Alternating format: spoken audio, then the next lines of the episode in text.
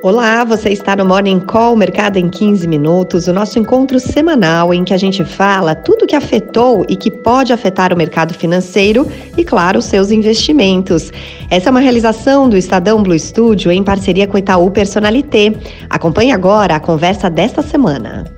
Olá, bom dia. Chegue mais. Está começando mais uma edição do Morning Call Mercado em 15 minutos. Você já sabe, aquele nosso encontro semanal aqui para analisar tudo o que passou, o que vem pela frente e o que pode mexer com os nossos investimentos. Hoje é segunda-feira, dia 16 de outubro de 2023. Eu sou Michele Trombelli, jornalista sempre por aqui com ele, Martim Iglesias, que é especialista líder de investimentos do Itaú e professor universitário. Parabéns, Martim. Muito obrigado. Pelo muito Dia obrigado. dos Professores. Muito obrigado, viu, Michele? Muito bom dia também. Muito bom dia a todos também que nos assistem. Martim representando aqui os professores. Parabéns a todos os professores que nos acompanham.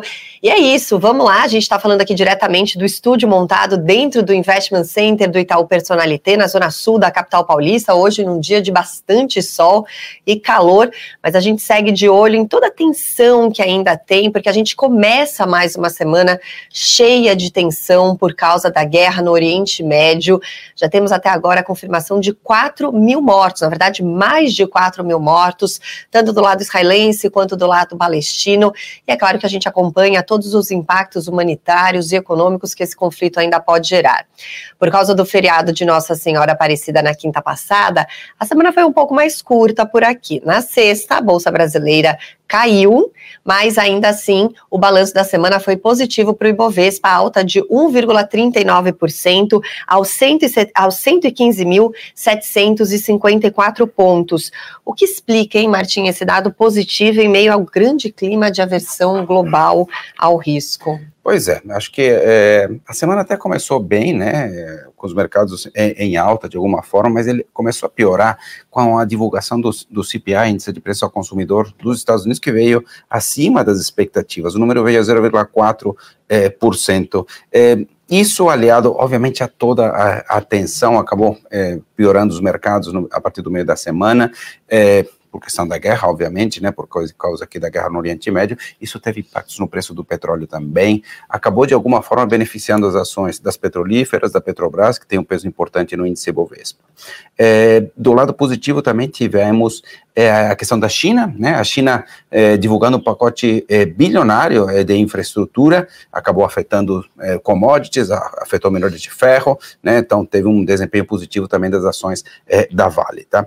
em relação aqui ao, Brasil, é, tivemos o IPCA, o IPCA veio acima da leitura anterior, mais abaixo das expectativas, o que foi positivo de alguma forma, apesar de ter acelerado na leitura de 12 meses, essa aceleração foi menor do que o esperado, tá? Então, de 4,6%, é, a leitura de 12 meses foi para 5,2%, é, por cento, tá? Dessa forma, a gente colocou um para baixo, né, um viés de baixo na nossa projeção, está mantida por enquanto, né, é, o número de 4,9%, a nossa expectativa é, do IPCA, é, e colocamos um viés de uma possível revisão para baixo, tá, uhum. importante. Então, o conjunto da semana foi esse, uma mistura de coisas internacionais com coisas locais. É isso. Bom, no mercado de câmbio, o dólar subiu na sexta-feira, interrompendo uma sequência de quatro quedas seguidas, mas ainda assim a moeda americana terminou a semana com queda acumulada de 1,42%, valendo por aqui R$ 5,08.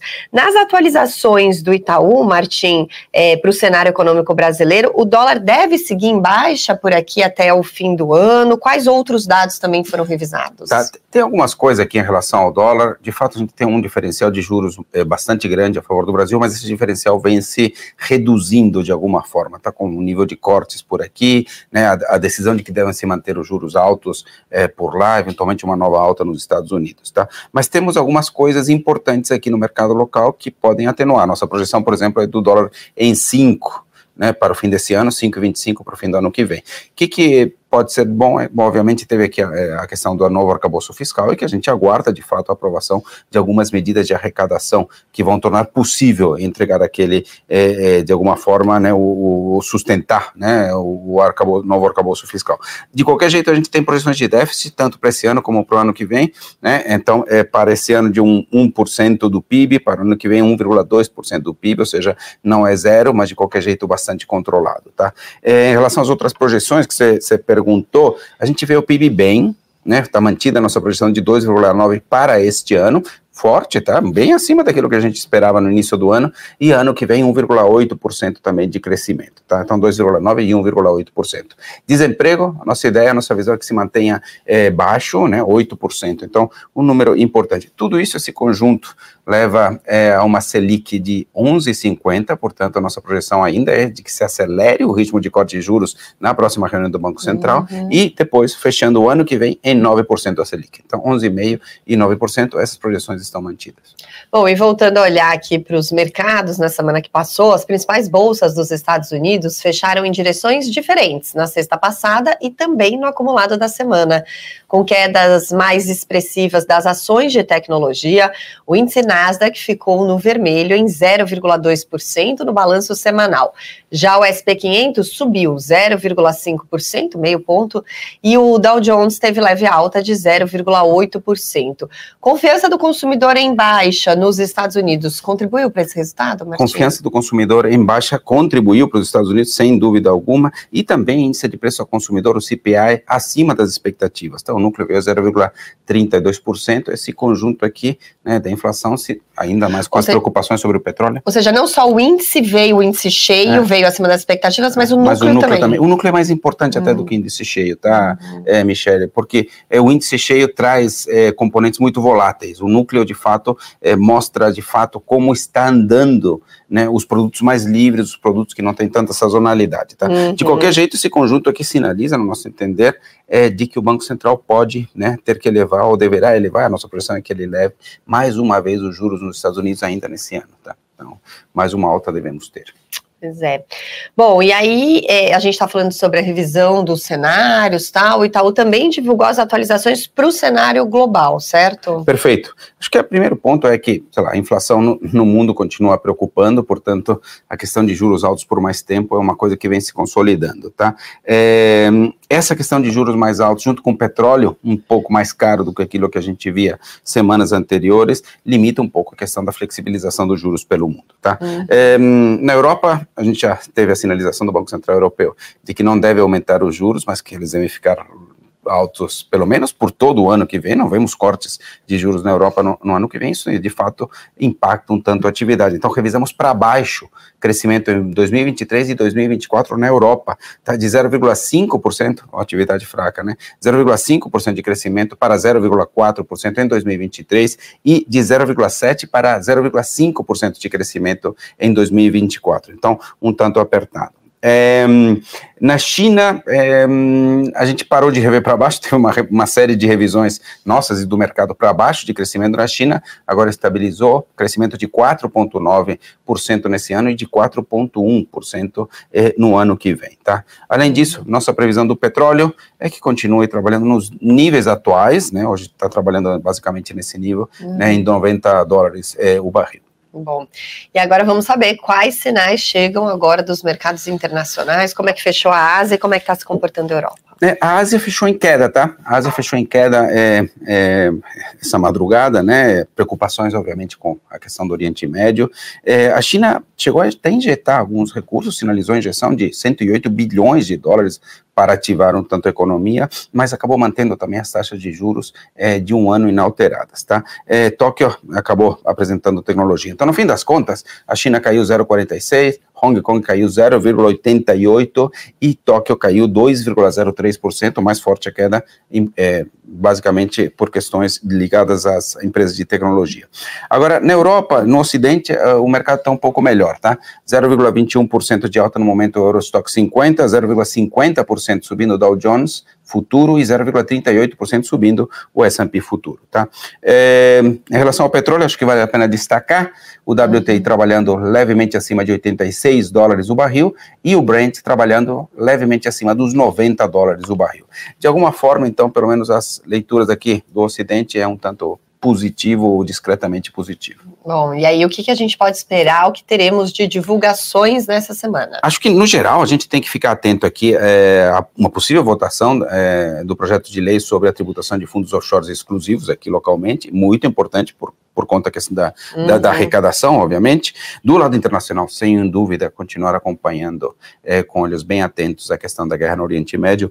É importante também ficar acompanhando o resultado de tudo isso, né? Preço do petróleo, juros nos Estados Unidos. É, mais especificamente no dia a dia, é, na terça teremos dados de serviços, teremos também dados de vendas no varejo de setembro nos Estados Unidos e o PIB do terceiro trimestre e produção industrial, vendas no varejo também na China. Então, um pacote de divulgação muito importante sobre a China sendo divulgado na terça, né, a terça à noite, tá? É, na quarta teremos dados de, de varejo aqui, né, para agosto. Na quinta, número bem importante, IBCBR é, do mês de agosto, né, aquela espécie de prévia do PIB uhum. pelo Banco Central, super importante o número também. E também teremos a reunião do Banco Central chinês sobre política monetária. Então, acho que são essas aí as grandes é, questões da semana. Bom, e para fechar hoje, para homenagear todos os professores, vamos resgatar um pouquinho daquele nosso momento aula. É algo que a gente trouxe bastante por aqui, principalmente nas primeiras edições do Morning Call quem acompanha lá desde o começo, né? Já são mais de dois anos de estrada aqui do nosso Morning Call.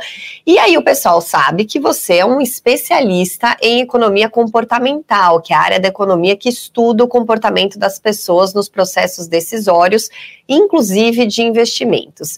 Então conta um pouco pra gente, Martim, existe diferença entre educação financeira e inteligência financeira? É, sim, tem uma diferença importante. As duas coisas não são a mesma, mas mas tem uma relação importante. Acho que a educação financeira engloba uma série de aprendizado, tá? Engloba questões ligadas aí é, a, a produtos financeiros, a controles de orçamento, tem algo de matemática, portanto, mas tem também uma parte, uma dimensão importante em relação ao entendimento dos nossos vieses, do comportamento individual de cada um, do comportamento do investidor.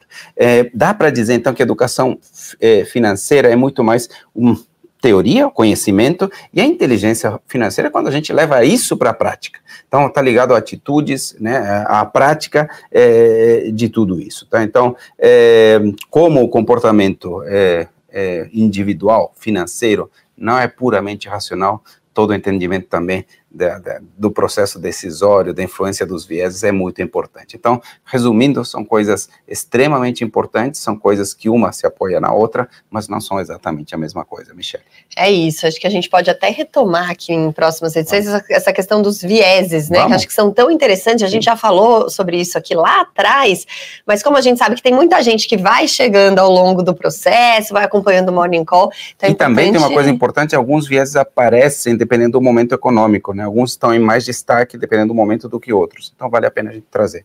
Beleza, então ó, já fica aqui encomendado para a semana que vem. O Martinho explicar para a gente um pouquinho a respeito desses viés. A gente vai selecionar um bem bacana que é para te ajudar a fazer as melhores escolhas, porque aqui você tem a informação e é importante você saber lá colocar em prática e domar um pouquinho também o emocional, é né, para saber é tomar as melhores decisões.